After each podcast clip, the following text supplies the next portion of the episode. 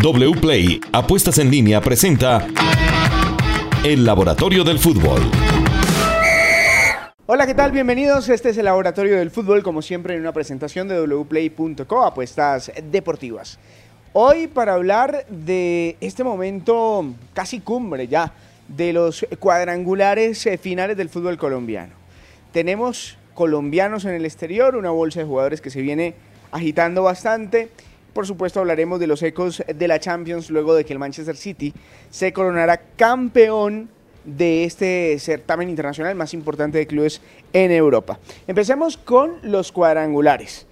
Creía Sara que íbamos a llegar a la última fecha, después de darse como se dieron las primeras tres o quizás cuatro fechas, que íbamos a llegar con vida en los dos cuadrangulares en la última fecha.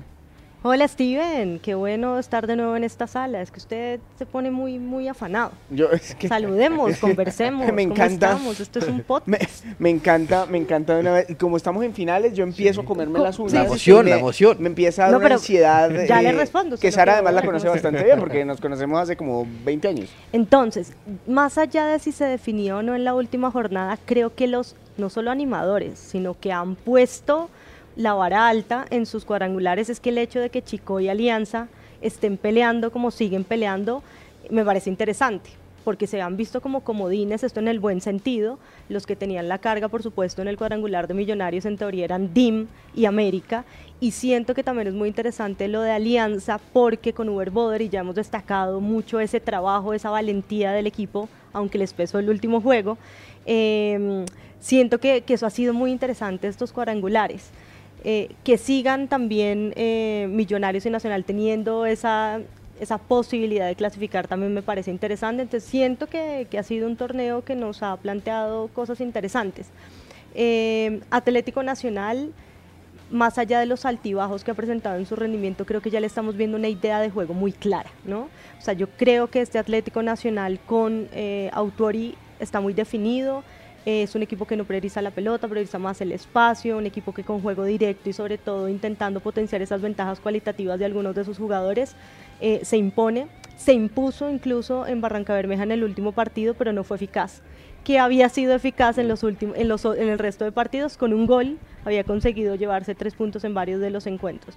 Eh, de Alianza ya hablé de su valentía, Chico creo que no solo ha puesto en valor su plaza, sino que Mario García ha demostrado que cuando usted tiene un proceso, cuando usted puede sostener su nómina, cuando usted tiene una idea también importante, eh, compite.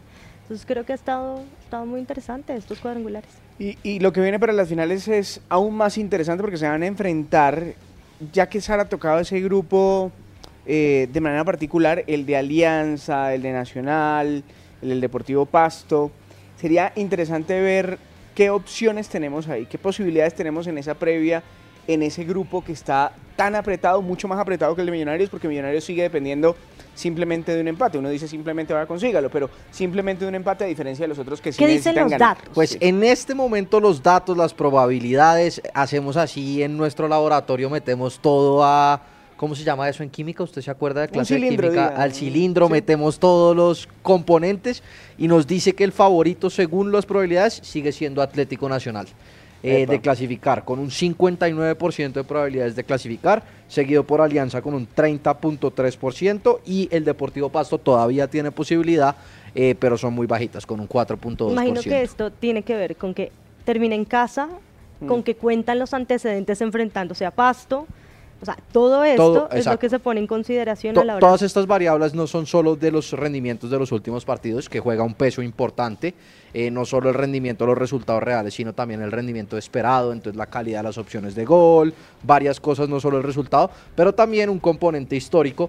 Por eso es que en las probabilidades normalmente los equipos históricos tienen un peso más. Mm. porque ahí tratamos de calcular un poquito de ese la jerarquía. De la, jerarquía, la camiseta. Ay, me encanta porque ya tuvimos una discusión con Steven sobre la pues, porque pues, Steven le quita la jerarquía cuando el equipo pierde un partido.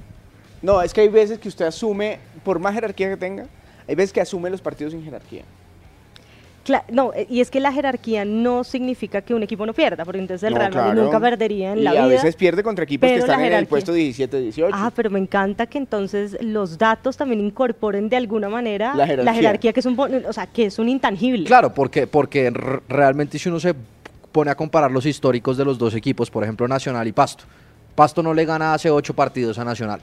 Entonces ahí con esos pequeños detalles se empieza a ver la jerarquía. Si usted, por ejemplo, compara el Real Madrid y el Osasuna, pues ve que el histórico del Real Madrid tiene muchas más victorias. Exacto, frente a los Osasuna. Ahora, el contexto, y es donde Sara lo ha defendido mucho y aquí lo saco a consideración. El contexto aquí dice que Atlético Nacional va a enfrentar a un Pasto que si bien no es favorito, pues sí va a pelear por eh, algo. Está peleando por llegar a la final del fútbol colombiano por menos posibilidades, pero las tiene. En cambio, ya el eh, Águilas Doradas es un equipo eliminado que va a recibir un equipo con todas las opciones como Alianza Petrolera. Sí, ahí el tema de la motivación creo que es uno de los imponderables más difíciles de, de poner en valor. ¿Por qué? Porque usted puede sacar argumentos de lado y lado por ejemplo, un técnico como Lucas González, que tuvo una temporada regular como la que tuvo, em, también tendrá que buscar que sus jugadores reaccionen así sea en la última fecha, porque también está en juego su prestigio y todo lo que ha construido en aras de poder salir a un equipo más grande de luego llegar a un equipo con, digamos, mejores recursos para poder implementar ¿Qué creo, Sara, que empataría el récord de Junior, que es un punto en los cuadrangulares? Claro, y su metodología. Em, y, y, aquí ponderamos el trabajo de Lucas, no que sea la única manera, sino que hizo un muy buen trabajo con Águilas Doradas en, en, el todos contra todos. Y luego de Pasto, pues es evidente lo que usted plantea. Si usted tiene una chance, si usted ya ha peleado hasta este momento, si es un equipo que además eh, llega sin la presión, ¿no? Sin la presión que se le impone al, al, al favorito, que vendría a ser Nacional, pero yo creo que ahí es donde tenemos que empezar a cambiar la narrativa de estos equipos grandes. La presión tiene que convertirse en un derecho adquirido. Usted mm. tiene que sentirse grande a partir de la presión, no que le pese. Y luego entraremos a analizar qué le pasa a Millonarios, que desafortunadamente para sus hinchas no pudo conseguir ese punto que lo tendría listo. Eh, y en un partido que, donde Chico otra vez eh, impone un poco sus condiciones y esa y sobre todo creo que demostró varias cosas Chico. Creo que fue una convicción de los jugadores y luego también el cuerpo técnico sacó porque hizo variantes movió el sistema rotó posiciones y roles. Entonces me parece que hemos visto unos cuadrangulares. Yo vuelvo a que es interesante. No y es que en un mismo cuadrangular donde estaba Medellín y América que sobre todo América hizo un gran campeonato en el todos contra todos el que ha mantenido vivo esto se llama Boyacá Chico. Ahora, las posibilidades me imagino muy, muy chiquitas para Boyacá Chico porque pues Millonarios depende en su casa de un simple empate. Muy chiquitas porque Millonarios tiene el 96.8% de probabilidades y el Chico el 3.2%. Eh, mirando, digamos, el histórico, el Chico solamente las últimas veces que ganó en Cali, asumiendo tiene que ganar, asumiendo que Millonarios pues no gane, eh, fue en el 2006 y en el 2007. De ahí en adelante son 12 partidos del Chico sin ganar en Cali contra el América. Eh, pero, y ahorita si quiere, cuando, cuando hablemos un poquito más del Chico, vamos a ver que según la expectativa de gol, la calidad de las opciones, la cantidad de remates, realmente el equipo con mejor desempeño desde este punto de vista en el cuadrangular B ha sido el, el Boyacá Chico, como en el cuadrangular A sorpresivamente ha sido el Deportivo Pasto. Eh, son dos equipos que han generado una alta cantidad de goles esperados, eh, de acciones de, gol peligrosas y les han generado muy poquita. Son los dos equipos, el Pasto en el grupo A y el Chico en el grupo B, que más han mejorado de la fase de todos contra todos al cuadrangulares. Realmente la mejora del Pasto y si miramos los partidos individuales es, es notoria y lo mismo con el Chico, porque el Chico mereció ganarle eh, no solo a Millonarios como local, pero también como visitante mereció ganarle al América como local, que fue un empate según la calidad de las opciones de gol, y el único partido que tuvo menos goles esperados que su rival fue ante el Deportivo Independiente Medellín como local, eh, que ganó curiosamente. Entonces, pues ahorita nos vamos a meter a ver a eso a profundidad, Steven, el tema de la tabla de la justicia que es muy interesante, pero pero curiosamente el Chico y el Pasto, que no son los líderes de sus grupos, son los equipos que mejor desempeño han tenido según calidad de opciones de gol. Por juego, Sara, ¿le parece que hoy las posiciones, eh, como están ubicados los equipos en cada uno de los cuadrangulares, son justas? Aunque siempre hablamos de esto, si hay justicia o no hay justicia, pero digamos, por juego, por desempeño, por desenvolvimiento y ejecución de su plan, ¿cree que hay algo de justicia dentro de las posiciones hoy? Yo creo que sí, si bien uno analiza los contextos y el desarrollo de los partidos, al final los resultados y la consecución de eso, sobre todo en instancias definitivas, creo que ponen eh, en valor no solo la planificación de los partidos, sino el otro digamos, punto indispensable que es la gestión en este tipo de momentos en los que son decisivos. Para mí la lectura de Millonarios del partido frente a Chico fue errada.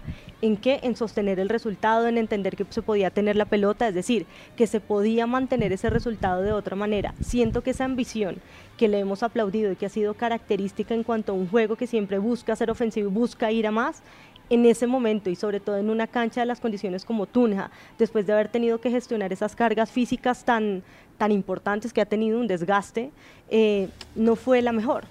Y siento que al final eso es lo que tiene en valor que los cuadrangulares estén en este momento con las posibilidades abiertas para, para diversos equipos. Hablando de justicia, tenemos una herramienta que se llama tabla de justicia, eh, que por la cantidad de opciones reales que han generado estos equipos podrían estar en unas eh, posiciones distintas a las que están hoy. Si hubieran concretado esas opciones tan cercanas que tuvieron para abrir o para ampliar un marcador o para empatar los partidos.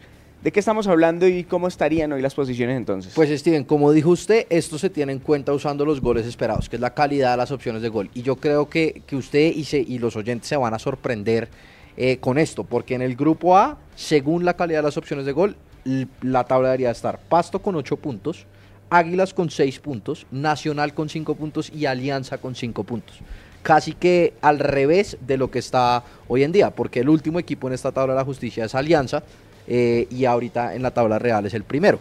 Eh, sin embargo, si vemos que es 8, 6, 5 y 5, es muy parejo, muy parejo en ese grupo y algo parecido pasa en el otro grupo.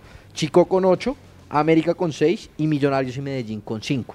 Eh, curiosamente, eh, los partidos han sido muy, muy parejos. Ningún equipo ha sido sobresaliente y se ha llevado, eh, ha tenido más opciones de gol que su rival en todos los partidos. Digamos que el que más ha mantenido esa lógica es el Chico, pero ha sido muy parejo y a pesar de eso, la efectividad, que, que yo creo que es muy importante, muchas veces nos quedamos eh, en la calidad de las opciones de gol, eh, pero no en la mm. importancia de la efectividad, porque eso también hace parte del juego. Hacer los goles, eh, tener un buen arquero, tener buena definición, eso hace parte del juego. Y Millonarios, por ejemplo, ha tenido el 29% de conversión de oportunidades de gol el otro lado de la moneda es Águilas, ha tenido el 10%, cuando en la fase de todos contra todos tenía el 27%, casi un tercio de la mitad de las opciones de gol. Y ahí hemos visto también el cambio en la argumentación, hablando de, del otro cuadrangular de Lucas González, ¿no? Lucas en los primeros partidos intentó argumentar, em, digamos, el trabajo de su equipo a partir de los números, de la posesión y de los goles esperados, de la generación de opciones, eh, pero creo que ha ido modificando un poco su argumento y su discurso en el sentido en el que es súper importante entender que los partidos no solo se controlan, sino que se tienen que dominar y eso tiene que tener eh, que ver con el resultado. Está claro que para el método y la manera en la que él ve el fútbol es muy importante ese tipo de indicadores, porque en teoría sus jugadores están cumpliendo con el plan de trabajo, con el plan de partido, pero también tienes que estar fallando si la efectividad no eh, acompaña, digamos, eh, todas estas eh, métricas con los resultados y con los goles. Es que creo que Marco Pérez, más allá de los dos goles que anotó en ese primer partido, luego se quedó estancado. No, realmente el promedio de gol de Marco Pérez en los cuadrangulares era de 0.83 y en, en el todos contra todos, perdón, en los cuadrangulares bajó a 0.35. Eh, y eso sin contar pues todas las opciones de gol que tuvo. Y curiosamente a Millonarios en los años pasados le costó en estas fases definitivas el tema de la conversión de oportunidades de gol. Siempre hablábamos que Millonarios generaba mucho, generaba mucho, pero no podía concretar. En este cuadrangular le ha pasado un poquito lo opuesto. No ha generado, no ha sido el equipo que más ha generado, pero ha sido el equipo más efectivo. Y me quedo con la segunda, si me, tengo que lo tiene a portos de la final. Y, yo se lo había dicho y creo que antes del partido de Chico, tal vez ya había usado este argumento aquí, pero creo que está en consecuencia y es, usted en este tipo de, de instancias tiene que ser decisivo en las áreas. Que su portero ataje una o dos o las que tenga y que su delantero meta la que tenga. Es que realmente de eso, o sea, esa, esa eficacia en las áreas se puede llevar a cualquier partido y lo vimos con el Manchester City. Manchester City absoluto dominador en todas las métricas, en toda la data, en toda la información histórica eh, digamos, de sus partidos eh, que antecedieron a esta final ante el Inter. Y luego, si se miran los números, ese gol de Rodri vale todo lo que no eh, consiguió lo que no generó en, cuanto a en cuanto ah. a, lo que esperaba digamos pues Guardiola en sus números y él analiza pues creo que creo que tuvo el 39% de la posesión después del gol y al final y al final dice había que ganar la final como fuera. Que son sus últimos es su última media hora con menos posición en la temporada. Y luego las mm. opciones que generó el Inter que ya luego llegaremos ahí, pero ahí es donde se mm. demuestra que en este tipo de instancias, por supuesto, usted tiene que ser eficaz. Totalmente. Bueno, vamos a, cambiar de tema a la expectativa, por supuesto, de quienes lleguen a la final y analizar esa final del fútbol profesional colombiano. Pero antes de irnos a hablar de jugadores eh, colombianos en el exterior y posibles eh, fichajes que tenemos ya a la vuelta de la esquina, pues tenemos wplay.co para ganar plata como nos gusta, apostando con el deporte, con el fútbol. Jonathan. Hola Steven, ¿qué tal? Y a toda la gente que sigue el laboratorio del fútbol. Claro que sí, estamos hablando del fútbol profesional colombiano. Grupo B, Millonarios es líder de su zona con 10 unidades y enfrenta al Deportivo Independiente Medellín, el Estadio Nemesio Camacho, el Campín de Bogotá. El favorito para apostar en wplay.com es el conjunto local que está pagando una cuota de 1.66 millonarios. Si le apostamos 100 mil pesos, nos podemos ganar 166 mil apostando en wplay.co. El Medellín está pagando una cuota más poderosa, una buena cuota que recordemos que Medellín es colero de su grupo con apenas dos unidades. 5.25 veces lo apostado está pagando el Deportivo Independiente Medellín. Le apostamos los mismos 100 mil pesos, nos podemos ganar 525 mil pesos apostando en wplay.co. De los últimos cinco encuentros, Steven, dos ha ganado eh, Millonarios. Eh, dos empates y apenas una victoria del poderoso de la montaña. wplay.co, apuestas deportivas. Como nos gusta ganar. Bueno, señor, fichajes de jugadores colombianos en Europa o posibles fichajes algunos por confirmarse, otros eh, que ya están confirmados. Pues Steven, nosotros hacemos un ejercicio mucho y lo hemos hecho acá en el laboratorio del fútbol, desde tratar de ver si un jugador se va a adaptar o no según los números al club que puede llegar. Y, ahorita... Eso es eh, lo que deberían hacer todos los agentes, agencias, representantes, y es intentar, obviamente, dentro de lo que ofrece el mercado, la mejor opción que le permita a ese jugador desarrollar su juego. Exacto, exacto. Y nosotros acá tenemos, trajimos eh, dos jugadores jóvenes que, están en el radar de equipos europeos. Oscar Cortés al Lens y Yasser Asprilla al Brighton. Eh, lo de Oscar Cortés al Lens, ninguno de son fichajes confirmados. Estamos haciendo, digamos, el jueguito, a ver si, si se van a adaptar bien, a ver cómo juegan esos equipos y, tratar de ver si, si, si, si es el destino ideal para ellos.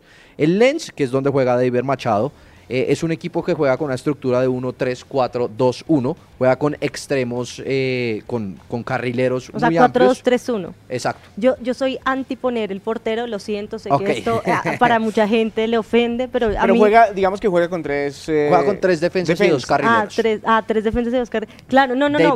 como es, que es que cuando empiezan con uno, yo ya me pierdo. Yo, uno, dos, yo siempre quito al portero. Yo soy, ah, yo soy al revés, yo soy al revés, porque el arquero también yo tampoco, Yo tampoco incluyo nunca al portero. Nunca al portero pero, pero, pero esto es toda una discusión. esto es una discusión de, de, líneas Lucas González. Yo, la he tenido con varios técnicos y hay unos que les gusta, otros que no les gusta. Eh, pero yo ya que con la costumbre. Bueno, eh, listo, entonces, perdón, es que, es que esto es una sala, Steven, es que usted nos quiere hacer rato.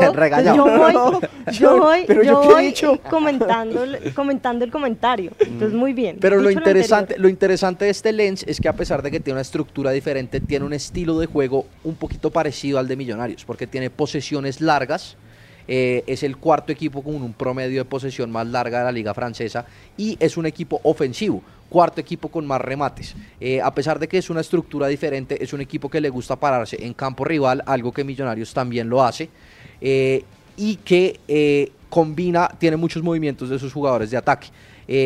se enfrentará, digamos, Oscar Cortés si llega a, este equipo a jugadores jóvenes que tienden a siempre jugar del extremo hacia adentro, los extremos, que, que, es positivo para Oscar Cortés porque él tiende a hacer esos movimientos, y posiblemente a la salida del delantero del equipo, que es el máximo goleador, que es el belga Luis Openda, eh, que hizo 21 goles esta temporada. ¿Tiene enganche de equipo? Tiene dos jugadores, digamos, como extremos, que tienden a jugar hacia adentro, porque le dan espacio a los carrileros. Pero no hay un enganche. no, hay... no hay un enganche. Entonces es una estructura y un estilo de juego ofensivo que se adapta, tiene sus similitudes, a pesar de una estructura diferente al de Millonarios, lo cual le puede favorecer a Oscar Cortés. Bueno, interesante. Oscar Cortés es un jugador em, que después del suramericano empezó a jugar por fuera, porque jugaba por dentro. Pero mi pregunta obsesiva si tenía o no tenía enganche ese equipo. Eh, este es un jugador que ya está adaptado para jugar en Europa por haber adquirido ese, esa habilidad de jugar por fuera, Sara. La adaptación depende de muchos factores. Lo que siento es que Lens es un equipo de, buena transición. ¿Por qué? Porque no es un equipo tan grande, no es un equipo con grandes presiones. Me parece que sí es importante resaltar que tiene uno de los proyectos más serios de la liga francesa, sin duda, que va a competir en Champions súper importante, porque esto le abre opciones también en la liga local. De manera directa, ¿no? Claro, no, no, va a ir a la previa de la Champions. Y le da también más partidos, que es la oportunidad de jugar más. Porque cuando el técnico puede hacer que no esté en Champions, pero que lo tenga en la liga, en la liga local, y aquí lo que hay que, digamos que entender es que él va a desarrollar aún más su juego. Eh, a Oscar de hecho le ha costado un poco el regreso después del Mundial. Yo siento que en parte la gestión emocional, los viajes, etcétera, o sea, en el último partido no lo vimos tan lúcido y tan influyente como lo hemos visto, pero siento que es un jugador que tiene unas condiciones técnicas, o sea, esa capacidad de conducir, de decidir en conducción, eh, de asociarse, de ir hacia adentro y también definir. Siento que le da muchas opciones a un entrenador a la hora de poder hacerlo parte de un juego, como ya contaba Luis, eh, que tiende a ser similar. No es un equipo que estamos hablando que sea de, replegarse y de intentar cosas. En Europa se patea mucho más de afuera, ¿no? Eh, y él creo que tiene esa, esa habilidad también. Sí, yo, yo siento que es un jugador muy completo pero que esa adaptación va a depender de muchas cosas, del entorno, me parece bien que esté David Machado también en el equipo, todo ese tipo de cosas, Wilker Fariñez, eh, que es el, portero suplente, em, siento que todas esas, esas condiciones eh, que no las vemos nosotros seguramente van a influir en, en, lo que, sobre todo en un jugador joven. Mire, el caso de Marlos Moreno, por poner un ejemplo, es un caso de entorno, ¿no? de cómo usted está rodeado, esto no en positivo ni en negativo, sino si tiene un sostén, una estructura que le permita a usted que, que, esa llegada ya desde lo cultural, también desde el club, desde cómo se vaya adaptando es importante. Siento que sí, son jugadores ya con un nivel de profesionalismo creo que ya marcado y que eso, exacto, alto que le va a permitir eh, poder competir, digamos, en ese sentido por una posición, entendiendo que seguramente tendrá que llegar, a, es muy, sabe que es muy decisivo en este caso, la pretemporada. Creo que el trabajo de pretemporada, llegar a tiempo, todo eso hace parte de, de cómo el entrenador lo vea y cómo el equipo lo acoja. ¿De Cortés a dónde? De Cortés a, Yacer Asprilla, Steven, que es el otro rumor eh, y nos da pie un poquito para hablar del de jugadorazo y nos da pie para hablar del Brighton que digamos fue el equipo revolución en la Premier. Yasser, a pesar de que no jugó mucho en el, en el Watford, eh, suena para llegar al, Brighton y son estilos de juego muy diferentes. Este Brighton, dicho por Pep Guardiola, es el equipo que mejor sale de atrás y es un equipo que está acostumbra a todos sus jugadores a recibir bajo presión y esperan toque rápido y gambeta corta. Y creo que ahí es donde Yacer Asprilla aporta mucho, porque es un jugador que es capaz de enganchar y de jugar, eh, de hacer regates en espacios reducidos y de combinarse bien con sus jugadores. Es un equipo que juega 4-2-3-1, 1-4-2-3-1, ahí le digo a Sara el 1, 1-4-2-3-1, y que va a contar con la salida de, de Alexis McAllister, que es un jugador un poquito más retrasado, pero que cuenta con muchos jugadores jóvenes y es un equipo que le dio la oportunidad a muchos jugadores jóvenes latinos, lo cual es muy interesante para el tema de la adaptación. Ahorita llegó Facundo Buenanote de Rosario Central, que es un jugador con las características parecidas de Yasser, Jeremy Sarmiento de Ecuador, eh, de, se me, se, me, escapa ahorita de, que, de, de, de, qué equipo de Ecuador llegó, pero es un jugador también volante ofensivo. Y Julio Enciso. ¿Y ahí dónde se podría acomodar Yasser? Yasser eh, jugó como, como volante por derecha o como enganche detrás del 9 y este es un equipo, el Brighton, que no tiene posiciones 100% definidas por las características de, inicio de juego. Los jugadores tienden a bajar mucho a recibir el balón. La base. Exacto. Entonces Yasser ahí va a tener, uno, que tener una buena, buena capacidad física y buena toma de decisiones rápidas, porque juegan a uno o dos toques para evitar la presión del rival. Entonces se puede acomodar o detrás del 9 o incluso como interior eh, jugando por zona derecha o, o, pues por zona derecha tirándose un poquito detrás del 9. Ahora, eh, lo interesante, e insisto en esto, es que Yasser ya tiene un periodo de adaptación en Inglaterra, donde jugó en un equipo con unas características 100% diferentes, pero este equipo, el estilo de juego de este equipo y de este entrenador se adapta a un jugador de calidad y de buen toque y de buena toma de decisiones como es Yasser A mí me ilusiona, Sara. No, muy interesante, me parece que este, esta parte de los números y del análisis del juego ha sido muy interesante. Yo creo que solo sumar que De Servi justo ha sido un entrenador revelación en la Premier. Mm. revelación porque creo que tácticamente también le va a aportar mucho a Yasser. Em, y luego siento que es un equipo como no es de los grandes, dentro de sus objetivos siempre ha sido también la venta de jugadores, ya vimos que salió Alexis McAllister de ahí, eh, al Liverpool, entonces es un, un, equipo que sí le puede dar la oportunidad a un jugador joven también de adaptarse a la Premier, siento que, que, puede ser un buen lugar. Y de verdad hay muchos, hay muchos latinoamericanos, aparte de esos pues está Moisés Caicedo, que probablemente salga, Pervis Estupiñán y Julio Enciso, el delantero paraguayo que póngale acá la firma que en dos, tres años va a ser uno de los mejores jugadores eh, del fútbol europeo. Es un jugador impresionante ese, ese delantero paraguayo. Y cerramos con Lerma, Jefferson Lerma. Cerramos con Lerma que pasa del Bournemouth al Crystal Palace que son eh, además equipos con un estilo de juego un poquito similares. Yo creo que ese proceso de adaptación para Lerma no va a ser tan difícil. No, además, Lerma ya está más que formado, curtido, en o sea, me parece ya es tipo conocido en Inglaterra. Y el Crystal Palace, tanto como el Bournemouth, son equipos que entregaron la posesión, que esperan que sus volantes de primera línea sean casi box to box, que lleguen al, otra, al otro área para tanto defender como atacar. Fue la temporada con más goles del Lerma.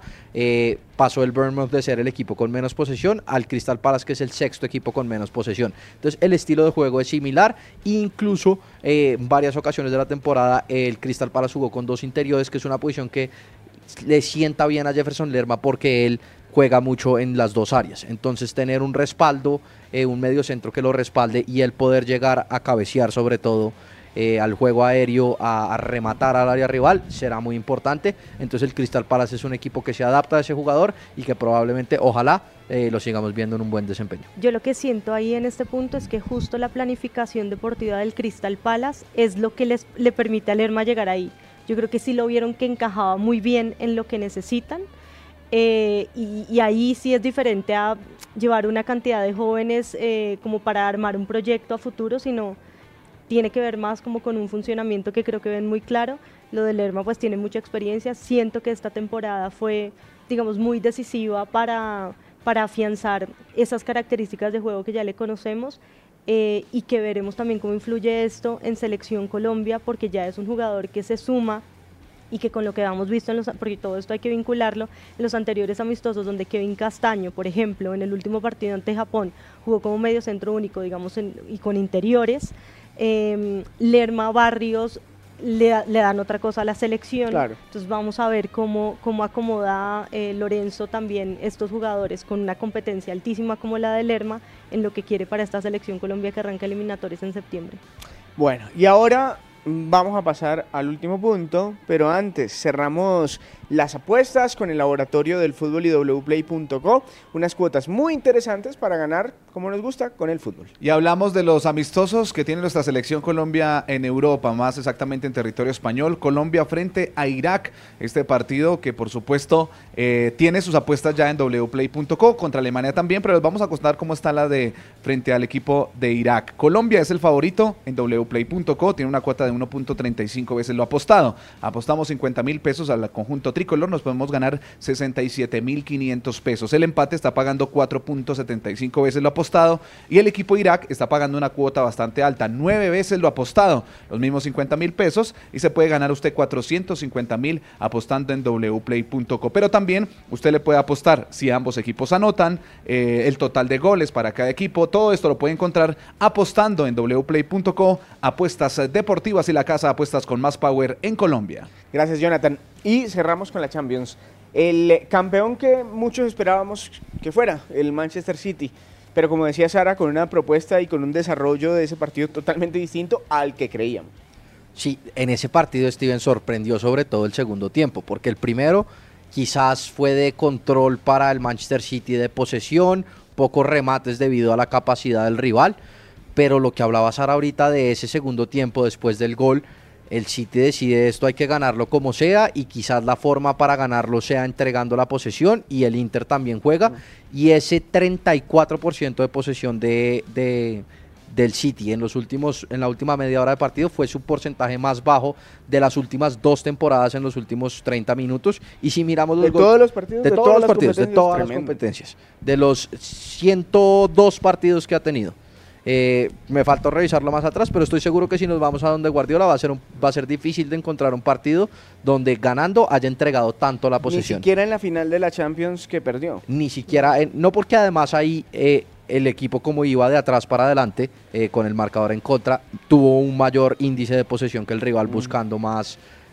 pues más peligro, más oportunidades. Y si miramos el tema, por ejemplo, de goles esperados, que lo hemos hablado en, en este programa específicamente harto, el Inter tuvo mucho más que, el Manchester City. El Inter tuvo un una expectativa de gol de 1.68 y el City de 0.99. 14 hasta el último minuto se salvó el City. 14 remates para el Inter, 7 para el City, la mitad. Impresionante. Eh, y, realmente, pues, pues llama la atención. Y la calidad de las opciones creo que al final fueron mejores claro. las, del, Inter que las del City. No, pues esos fallos de Lukaku, eh, y se me, va, se me va ahorita el, el otro fallo, tienen una expectativa de gol de que es casi más fácil meterla que fallarla. Eh, la expectativa de gol de Lukaku de ese cabezazo es de 0.48. Eh, lo que quiere decir que... Pues, medio gol. Medio gol. diríamos. medio gol, diríamos. Eh, es, impresionante la verdad que pues esos fallos y pues habla también de, de cómo el fútbol es muy cambiante, ¿no? Pues a pesar de que el, Manchester City y Guardiola son, digamos, los reyes de la posesión. Los reyes de la posesión, pues acá ganaron, sobre todo la última media hora, cambiando un poquito el estilo de juego a lo que le servía en ese momento. Fue lo que, y, pues también teniendo en cuenta las calidad, la, cualidad del rival. Sí, yo, yo creo que tal vez, no sé si es decisión del City, para mí el plan, digamos, para mí el análisis no solo se resume al segundo tiempo, yo siento que desde el primer tiempo emocional y futbolísticamente estuvo mucho más claro el Inter. Un Inter que logró eh, sacarle la pelota y poner en problemas al City sin meterse atrás. Que eso es súper importante porque aquí dirán, no, es que todos los italianos, el catenaccio y todo. No.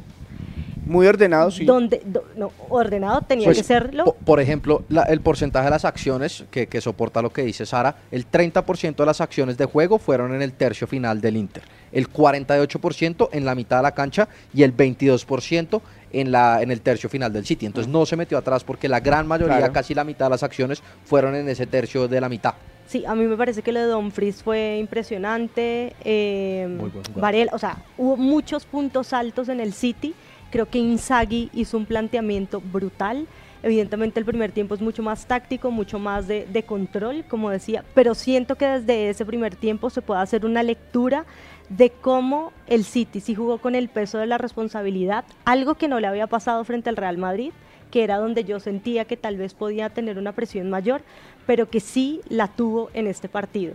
Y luego yo creo que se ponen muy, más allá de esa entrega de la posesión, se pone muy en valor las ventajas cualitativas y es, bueno, y, también lo que, lo que plantea Pep, yo, de este partido nos queda todas las transformaciones que tuvo Stones dentro, dentro de un mismo partido, dentro de una misma temporada, y esto habla de un señor que siempre que quiere poner hombres en ataque, los saca de donde usted menos lo espera, de cómo tampoco se la juega por Walker, que había sido uno de sus titulares, entonces también la planificación desde ahí y cómo Rodrigo ya nos había demostrado esa capacidad de llegar desde el punto de vista de cómo estaba planteado, porque todo hay que decirlo.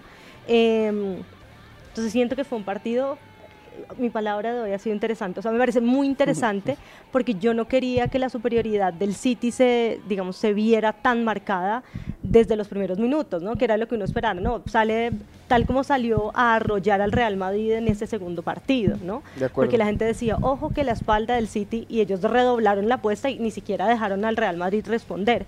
Entonces me parece que, que fue una final digna de, de, esto, ¿no? De que hay muchas maneras del fútbol. Ahora, para conseguir esta Champions, ahí es donde yo hablo de los contextos, hay que esperar siete temporadas a Pep Guardiola de un grupo eh, de Emiratos Árabes que sí confía en un proyecto, independientemente de los fracasos, eh, y que luego cuando yo siento que cuando usted quiere transformar un club para que consiga algo así como una Champions, usted tiene que transformar la identidad. Usted agarra sus valores como City, que ya tenía unos títulos y ya tenía una historia construida, pero luego trae a alguien que permee esto con nuevas cosas. Y siento que eso es lo que consigue. Este grupo inversor llega en el 2008, el primer título es una FA Cup en el 2011, luego viene la Premier esta del Kun Agüero, de gol en el último minuto. eh, en el 2012 y a partir de ahí, y, lo primero que ellos hicieron fue llevar al jugador más caro, que era Robinho en ese momento, y cómo toda esa construcción va evolucionando hacia necesitamos traer un tipo que nos cambie, que nos cambie de fondo, que para mí eso es lo que no ha pasado en el Paris Saint Germain. De acuerdo. ¿Sí? Por más de que, porque entonces siento que el dinero empieza a jugar un rol fundamental, porque mm. los equipos grandes necesitan dinero, inversión y recursos y estructura, pero que la manera de abordarlo es totalmente diferente. Eh, y ahora vemos a, un City que antes Guardiola seguramente se hubiera eh, dado golpes en el pecho si el desarrollo hubiera sido este y sale y dice en la conferencia de prensa, como dije, la final había que ganarla. Punto. Había que ganarla. Sí, muchos dicen que, que Pep hubiese podido variar las maneras, pero que por su vanidad ha querido que esto quede con el sello de que todo ha sido a lo Pep, ¿vale? Pero la final no fue a lo pero, pero si vemos, si vemos la temporada, todo es a lo Pep. O sea, es que hay los partidos individuales hay que sacarlos un poquito de contexto. En el, contra el Bayern Múnich, por ejemplo, tampoco tuvo la posesión.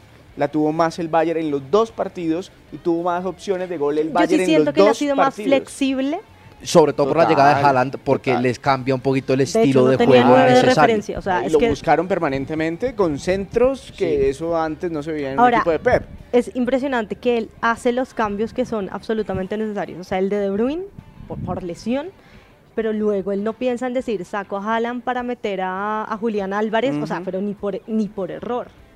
Y creo que eso habla también de, de esa convicción en lo que él cree que es, son esos jugadores que también y, siento que en las finales son los que definen eh, esa jerarquía. Bueno, el portero Ederson creo que estuvo fantástico también.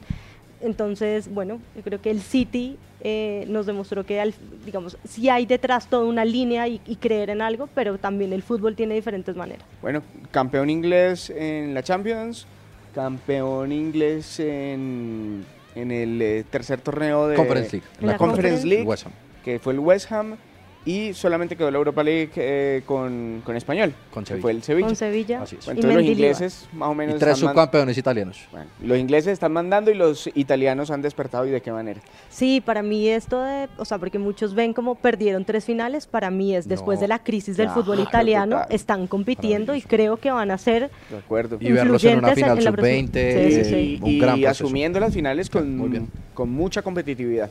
Hasta aquí el Laboratorio del Fútbol. Muchas gracias por estar con nosotros. Selección Colombia viene, así que la cita, por favor, cúmplala, que nosotros aquí estaremos muy puntualitos, como siempre. En nuestra sala. Con Sara, con Lucho, con Jonathan, en nuestra sala. Muchas gracias, Sara. Chao. Chao a todos.